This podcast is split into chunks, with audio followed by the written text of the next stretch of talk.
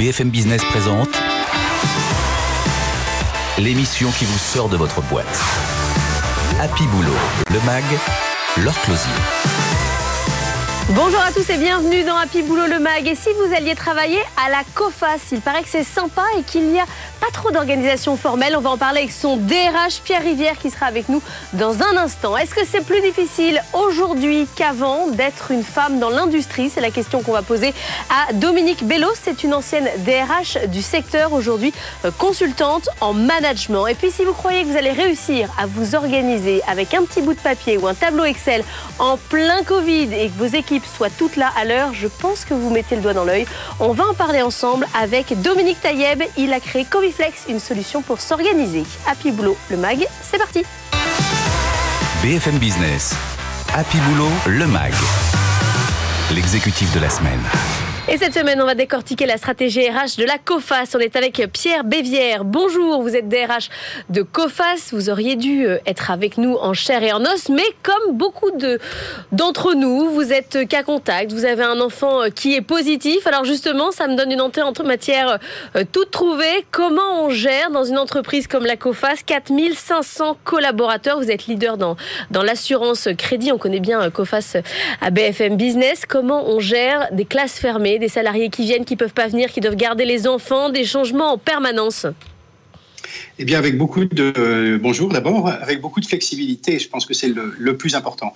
On a, on a comme beaucoup d'entreprises euh, euh, négocié un, accord de télétravail en début d'année, et, mais, ce qui compte, c'est effectivement une capacité à réagir, bah, je dirais très très rapidement, à suspendre l'accord, à le remettre en place, et, à, à, rester très très attentif également à, à l'anxiété que tout ça peut générer à travers une communication donc plus vraiment Parce que là, on est dans une, nouvelle phase de, rebond de l'épidémie avec euh, une forte incitation au télétravail en passant de deux à trois jours euh, depuis, euh, depuis une dizaine de jours. Des salariés qui sont déçus. J'imagine que chez vous aussi, on a annulé toutes les festivités de Noël. Exactement, grosse déception. Alors on a de remplacer ça par un certain nombre d'événements virtuels, mais évidemment ça, n'a qu'une certaine valeur, donc c'est décevant, mais on, essaye de réagir un peu au quotidien. Est-ce qu'on est reparti euh, chez vous en baisse de productivité? Je, le disais, il y a des absences aujourd'hui dans l'entreprise, notamment en lien évidemment avec les classes fermées et les enfants à garder, plus ceux qui sont vraiment positifs et qui sont euh, malades. Est-ce qu'aujourd'hui vous avez clairement des trous dans le planning? Ça, ça, arrive euh, de manière assez ponctuelle, mais c'est vrai que cette situation, bah, comme, euh, comme beaucoup, on la, on la connaît depuis longtemps et, et, maintenant on a effectivement adapté notre organisation à, à, un mode de télétravail. On a de la chance parce que la quasi-totalité eh de, de, nos emplois sont télétravaillables et donc on a des gens qui réagissent euh, très très bien et finalement on a fait une, une, des plus belles années de l'histoire de COFAS cette année avec, avec une organisation du travail extrêmement flexible avec des gens qui venaient puis la semaine suivante contre ordre. Donc euh, c'est finalement c'est euh, assez bien adapté euh, et, on est en je, dirais presque en mode de croisière sur les passages au bureau et, en télétravail. Oui, parce que justement vous êtes 100% télétravail, donc vous faites aussi partie de la population qui peut être épuisée par le télétravail à outrance, par le manque d'interaction, le manque de discussion, le trop de Teams toute la journée. Comment ça se, ça se voit chez vous? Il y avait quand même un retour au bureau, une envie de se retrouver? Alors, il y avait un retour au bureau qui, qui s'est passé entre la fin du mois de septembre et euh, il y a à peu près une semaine, où on a fait revenir les gens euh, deux, jours, euh, deux jours par semaine, avec un jour d'équipe décidé en équipe en fonction de l'organisation personnelle des, des gens de l'équipe. Et ça, ça a été, euh, ça a été formidable. Ça a ressoudé beaucoup euh, les équipes. Mais bon, maintenant, évidemment, on est repassé en un mode de, de, de, de télétravail euh, ou, de, de, reprise au bureau sous le mode de volontariat parce que, bah parce que la situation sanitaire l'exigeait. Mais je pense que ça a beaucoup ressoudé et beaucoup travaillé à la cohésion des équipes. COFAS, c'est 4500 euh, collaborateurs, je le disais tout à l'heure, 1,45 milliard d'euros de chiffre d'affaires en 2020. Vous dites que vous avez fait une très belle année. En termes de, recrutement, euh, l'année prochaine, vous êtes sur quel rythme? On a un rythme de recrutement euh, fort. On recrute entre 150 et 200 personnes en France par, par an. Et, au niveau global, on est probablement autour de deux fois ça.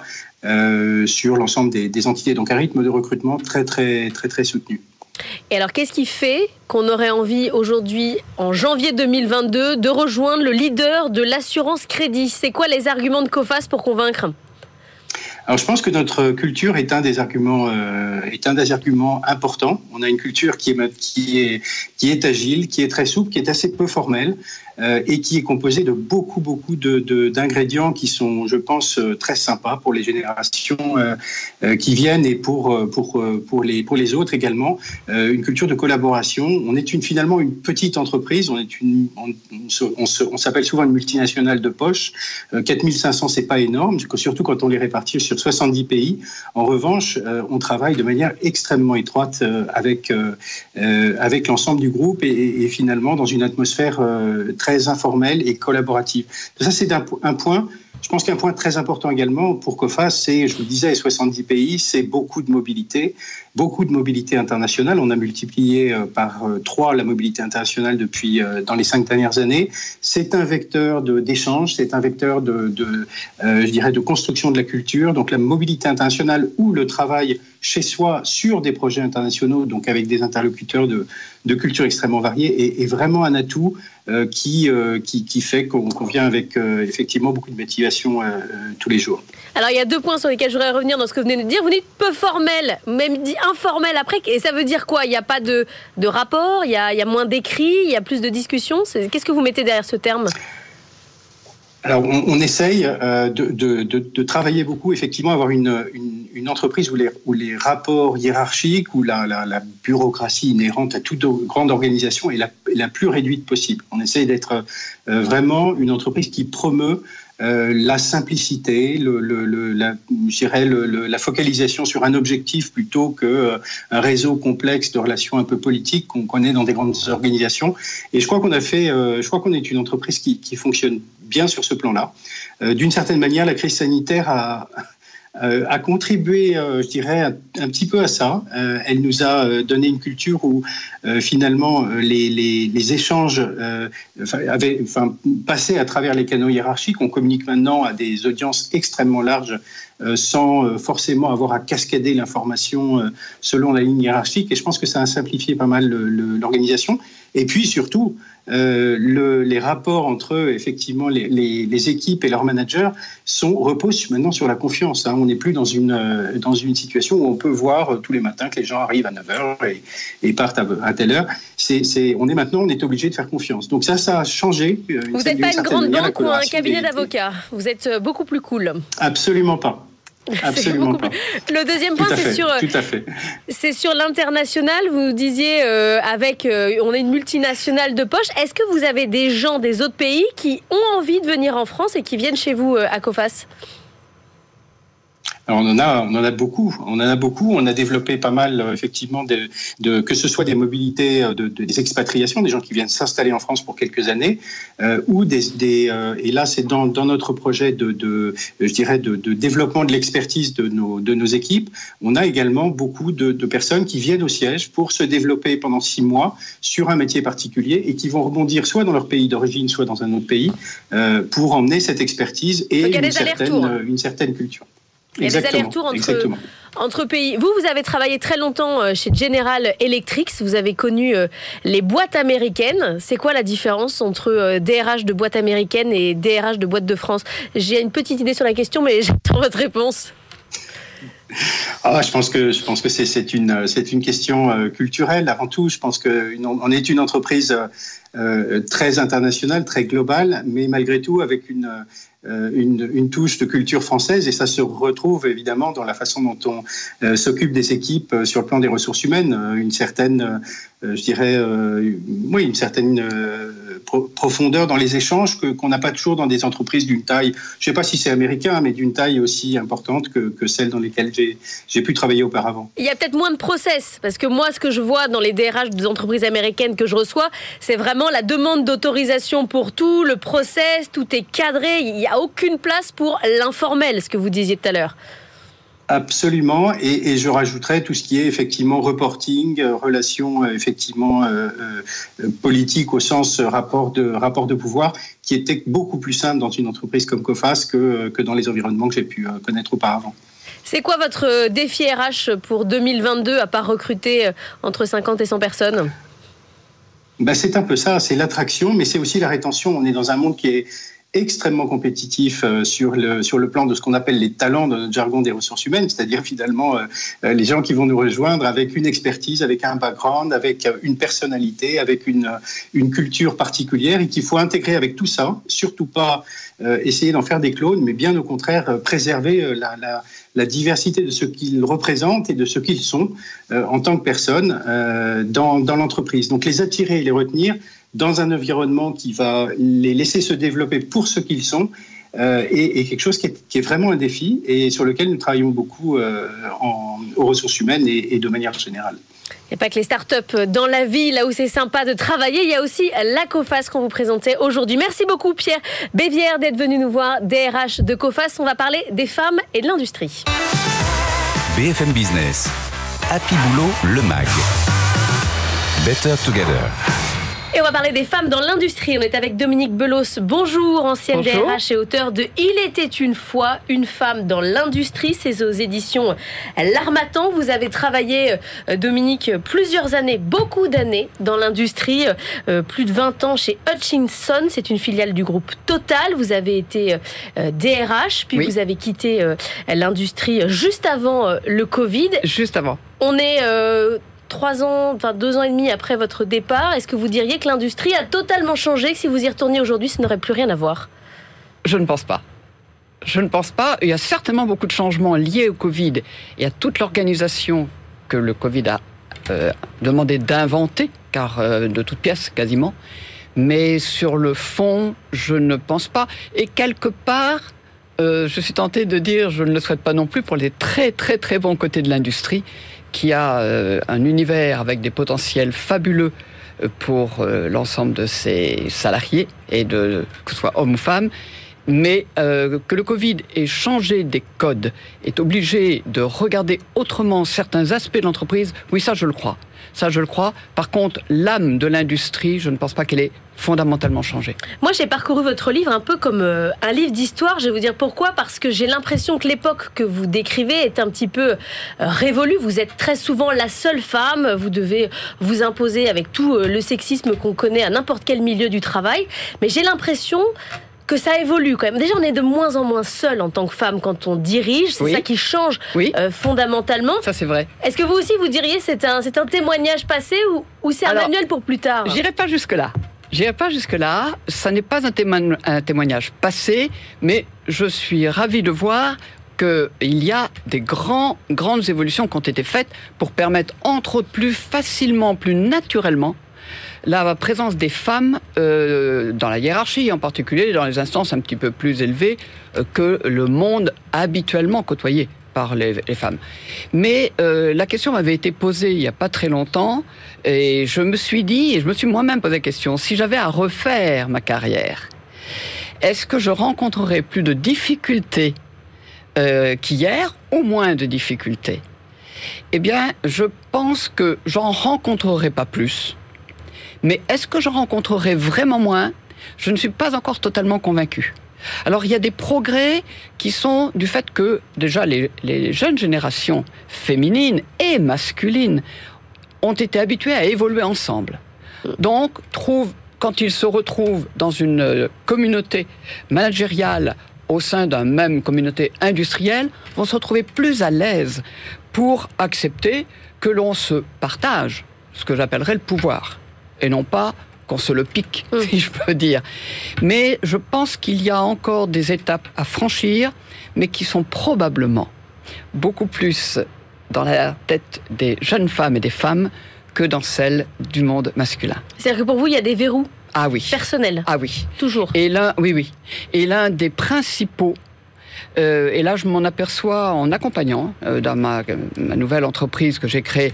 J'accompagne un certain nombre de personnes. Vous avez un cabinet de consultants. Oui, hein. j'ai un cabinet de consultants parce que je me suis dit, étant maintenant euh, libre de vous faire. Vous n'avez pas pu vous arrêter. Ah non, non, non. je suis d'une, bon, je suis une femme très active, euh, mais c'est bon, c'est comme ça. Et surtout, je me suis dit, est-ce que je peux mettre euh, mon expérience sans prétendre avoir fait un, parcours euh, magnifique, mais en tout cas c'est le mien, est-ce que je peux le mettre au service des femmes et des jeunes femmes qui entament leur carrière pour permettre d'acquérir plus rapidement que spontanément on est tenté de le faire, assez classiquement, la confiance en elles? Ce qui manque beaucoup aux femmes, c'est d'avoir confiance en elles-mêmes, et donc elles sont encore assez dépendantes de la, du verdict qui va être donné par les autres. Besoin de reconnaissance. Et il y a un très grand besoin de reconnaissance. une quête sans fin. Ah mais donc pourquoi? Parce que souvent nous sortons de l'éducation en petite fille modèle, et ce modèle de petite fille modèle, nous le gardons en tête euh, au lieu de le lâcher pour attraper celui de la femme hum. qui va être respectée, mais pas forcément aimée au sens euh, business du terme, hein, bien sûr. Parce que le monde de pouvoir, le monde euh, hiérarchique, va demander de prendre des responsabilités, d'assumer euh, ses choix, d'assumer mmh. ses erreurs, et donc d'avoir... D'assumer d'avoir de l'ambition aussi, ce qui est pas toujours Alors l'ambition est effectivement moins féminine que masculine. la femme s'empare plus de la, du pouvoir par conviction. Ça, c'est également un constat que j'ai fait. Je ne veux pas dire qu'il n'y a pas de femmes ambitieuses et qu'on n'a pas. C'est-à-dire qu'une envie de changer les choses, une envie voilà, de... Voilà, exactement. Plus que de conquérir tel poste parce mm. qu'il faut bien que je l'ai. C'est ça, c'est un des constats très favorables. Moi, quand, j'entends euh, aujourd'hui euh, Valérie Pécresse, euh, candidate à la présidentielle, expliquer en long, large et en travers à son électorat de droite, puis à potentiellement à toute la France, qu'une femme peut diriger, que c'est possible, qu'elle a les capacités, etc. Bien sûr. Oui, mais il y a un besoin d'expliquer, de faire de la pédagogie, de convaincre. Oui. On en est encore là. On en, est encore là. On en est encore là que c'est possible. et pour moi, je, pense que ça changera le jour où, donc ça prendra un petit peu de temps, on fera évoluer notre système d'éducation, que ce soit éducation parentale, primaire, secondaire, universitaire, et le, au niveau des, des femmes comme des hommes, des jeunes filles ou mmh. des petites filles comme des petits garçons pour pouvoir faire lever tous les freins qu'on a encore aujourd'hui dans la tête quand on est une femme et qui sont liés à des biais, des, injonctions personnelles et des biais cognitifs qui viennent. Pourtant, l'école a, beaucoup travaillé. Quand Alors ça, ça m'a fait très plaisir. Sur les biais, hein. maintenant, oui, les ça commence et ça, ça m'a fait très plaisir. Les petites filles jouent Et pour ne rien vous cacher, ça m'a fait. J'ai eu l'occasion de m'en rendre compte. Euh, puisque je me destine à l'enseignement, donc l'éducation et la formation me passionnent. Euh, j'ai participé à l'université de Jean-Michel Blanquer le début octobre à Poitiers et j'ai côtoyé le corps enseignant. Et là, j'étais ravi de voir qu'effectivement, on commence à changer les lignes, les codes, et qu'on introduit entre autres la notion de, euh, alors ce qu'on appelle assez vulgairement, maintenant je vais dire au sens vulgarise du terme, soft skills, mais donc les compétences qui sortent de compétences intellect, si je peux dire, du QI, pour mettre les compétences émotionnelles et, et faire introduire l'intelligence émotionnelle. Et ça, c'est la force des femmes. On a un atout majeur d'être plus naturellement, je ne dis pas que les hommes n'y ont pas accès, mm. hein, mais plus naturellement que les hommes, à cette empathie, à cette écoute de l'autre qui va nous faire attraper un sujet sous une forme assez souvent d'office humaine. On voit euh, surtout le milieu évoluer par rapport aux entreprises de la tech, qui n'est pas votre milieu de départ, mais là, euh, on voit notamment euh, ici dans Happy Boulot le Mag énormément de jeunes DRH avec une envie de changer le monde, de, bouger. Vous les regardez comment ces, Alors avec admiration, et je ne peux que les encourager. J'ai moi-même de, des relations parmi ces jeunes DRH, dont une personne que j'ai en tête et qui a été, qui a eu un très bon, qui a eu un très beau poste, qui a un très beau poste dans une jeune entreprise où elle est en tant que DRH, on ne l'appelle pas DRH. elle est Chief of People and Culture. Bah, eh bien, rien que ça, ça veut tout dire. People and Culture. Et ça, c'est vraiment le trend que je ne peux qu'encourager qu'encourager. Merci beaucoup Dominique Belos d'être venu nous voir dans Happy Boulot le Mag. Il était une, il était une fois une femme dans l'industrie. C'est aux éditions L'Armatan. Vous ne bougez pas, on va parler de business case. BFM Business. Happy Boulot, le MAG. Business Case. Et on va parler d'organisation du travail. On va essayer de mettre un peu de règles dans le bazar dans lequel on est euh, actuellement entre euh, les cas contacts, les absences, le travail hybride, etc. Et j'en passe et des meilleurs. On est avec Dominique Tailleb. Bonjour. Vous êtes managing partner chez Poly Conseil. Euh, vous êtes un cabinet spécialiste de l'innovation et de la transformation digitale. Et vous avez créé une solution SAS pour aider les entreprises à s'organiser pour faire mieux qu'avec un tableau Excel, en gros. Oui, c'est ça. Ça s'appelle Coviflex. Et euh, c'est une solution sans capteur qui permet aux DRH en réalité de mettre en place leur euh, mode de travail hybride euh, sans douleur. Euh, Alors le capteur, pour les gens comme moi, on appelle ça un mouchard. C'est ce qui vérifie, par exemple, chez certains, toutes les 20 minutes que vous êtes bien dans votre ordinateur, que vous travaillez.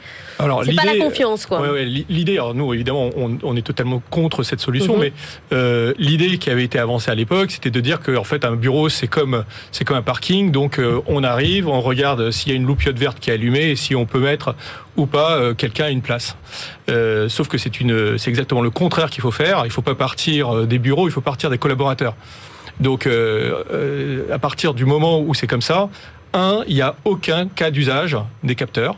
Deux, c'est évidemment extrêmement anxiogène. trois, ça coûte extrêmement cher parce que ça, ça implique que on entretienne la solution, qu'on déploie du hardware, etc. Il faut le maintenir. Et puis dernier point, et c'est quand même pas, pas neutre aujourd'hui. Ouais, puis, puis il y a un autre truc quand même, c'est, qui, est, très important aujourd'hui, je crois, c'est quand même euh, toute, toute la problématique d'empreinte carbone. Donc, euh, à partir du moment où on a la possibilité de faire une solution 100% digitale, je pense que c'est quand même euh, beaucoup mieux. Donc, vous, vous proposez quoi concrètement? Vous bossez avec Stellantis, mais avec d'autres, d'autres clients. Vous êtes parti de leurs besoins, mais besoins qui sont très différents, même au sein de l'entreprise. Oui, alors comme, comme on met en, parle, comme on met en place le, le mode de travail hybride, c'est quelque chose qui s'écrit tous les jours. Euh, donc nous, on est parti d'une base et au fur et à mesure qu'on travaille avec nos, différents clients, eh bien, on améliore notre solution. Et euh, donc effectivement, avec Stellantis, on a introduit toute une série de, spécificités. Par exemple, Stellantis avait envie d'avoir euh, la possibilité de privatiser des espaces de travail pour faire des, des, des, demi-journées de, travail. Donc au lieu de réserver une place sur laquelle on va s'installer quand on va venir au bureau. On va aller euh, directement s'installer dans la salle qui a été réservée pour faire le brainstorm ou de la séance euh, de travail avec tout un groupe. Donc grâce à votre logiciel, je sais exactement qui est là, qui n'est pas là. J'arrive quoi à piloter la cantine, à piloter la climatisation, à m'organiser tout pas non, non, non, pas du tout. Mais effectivement, le principe, le principe, c'est qu'il y a en fait quatre entrées, puisque le mode de travail hybride, ça concerne au moins quatre directions. il y a tous les collaborateurs qui disent euh, s'ils veulent venir ou non et s'ils viennent, euh, où est-ce qu'ils veulent s'installer et puis euh, avec qui ils veulent travailler, donc essentiellement leurs leurs collaborateurs ou les gens de leur équipe, et peut-être aussi même faire des sous-groupes avec des gens qui veulent voir hein, quand ils viennent au bureau. Donc je trouve que ça c'est quand même un point important. Ensuite, on a les managers qui eux décident si oui ou non les choix de leurs collaborateurs correspondent à ce qu'ils veulent. S'ils veulent pas, ils ont le droit de modifier, mais évidemment, la bonne pratique, c'est quand même d'aller voir le collaborateur et de, ou de l'appeler pour lui demander de changer. Après, il y a la DRH qui, elle, a toutes ses, toutes ses sensibilités. Et en particulier, il y a une sensibilité qui est très importante aujourd'hui, qui est le bien-être. Donc, on a dans notre solution une, un module de mesure du bien-être des équipes. Alors, c'est anonyme, mais ça permet d'avoir des indicateurs, de suivre ça dans le temps. Et puis, euh, s'il y a des choses qui paraissent un petit peu étonnantes, euh, de, bah, de, d'investiguer et d'essayer de trouver ce qui va. Et puis, dernier point pilotage RH, environnement, immobilier. L'immobilier, c'est l'autre point, puisque évidemment, euh, l'immobilier veut lui euh, vérifier quel est euh, l'usage qui est fait de ces différents plateaux et, le cas échéant, pouvoir réduire, réaménager, réorganiser.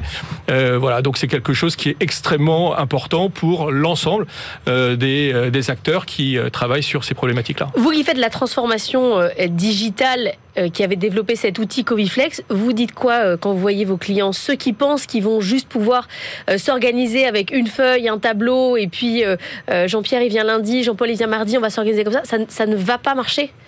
Alors pour ceux qui ont essayé avec un tableau Excel, je pense qu'il y en a beaucoup qui ont essayé au début. C'est un peu la, la C'est-à-dire qu'il faut investir quoi, dans un outil aujourd'hui. Euh, ouais, c'est ça. Je crois qu'on est obligé d'investir. Il n'y a pas le choix. Et sans ça, c'est pratiquement impossible à faire. Et l'organisation du travail, aujourd'hui, c'est quand même la clé pour la productivité. Oui, alors la productivité évidemment, mais aussi le bien-être euh, des, collaborateurs. Et je pense que c'est les deux sujets, parce que la productivité, on l'a bien vu, euh, elle a augmenté avec euh, finalement le télétravail. on a trouvé aussi qu'il y avait un bien-être très important pour dans, l'équilibre entre vie pro et vie perso euh, grâce au télétravail. Mais par ailleurs, il y a un certain nombre de risques et il faut les mesurer, il faut les suivre de façon à s'assurer que les collaborateurs, eux, bénéficient pleinement de cette, de cette solution. Quand vous faites de la remontée de données euh, au DRH, euh, par exemple, ou un autre, il y a de la surprise dans, ce qu'il voit en fait, dans ce qui est effectif dans son entreprise? Alors, je, je pense qu'ils ont déjà de la donnée qu'ils n'avaient pas avant. Et euh, surtout, ce qui est important, c'est de pouvoir mesurer les évolutions.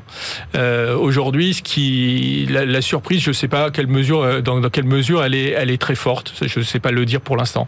Par contre, ce que l'on sait, c'est que avant, les, les DRH n'avaient pas l'information et même des, même des managers avaient parfois, euh, certains de mes, de, mes clients me disaient qu'ils avaient jusqu'à 2000 collaborateurs dont ils ne savaient pas du tout où ils étaient en fait. Donc déjà, savoir où sont les collaborateurs, ce qu'ils font, ce qu'ils aiment faire, quand est-ce qu'ils viennent au bureau, avec qui ils travaillent, ça a quand même beaucoup de valeur et donc donc on a créé toute une série de reporting qui permettent aux différents acteurs euh, finalement de, piloter leur activité, de l'adapter et de la faire progresser. Merci beaucoup Dominique Taïeb d'être venu nous voir, managing partner chez Polyconseil qui a donc créé euh, Coviflex. On se retrouve dans 15 jours après les vacances avec tout un panel de DRH aux petits oignons. Vous retrouvez les best-of d'Happy Boulot le Mag pendant les vacances de Noël. Je vous souhaite un excellent week-end sur BFM Business.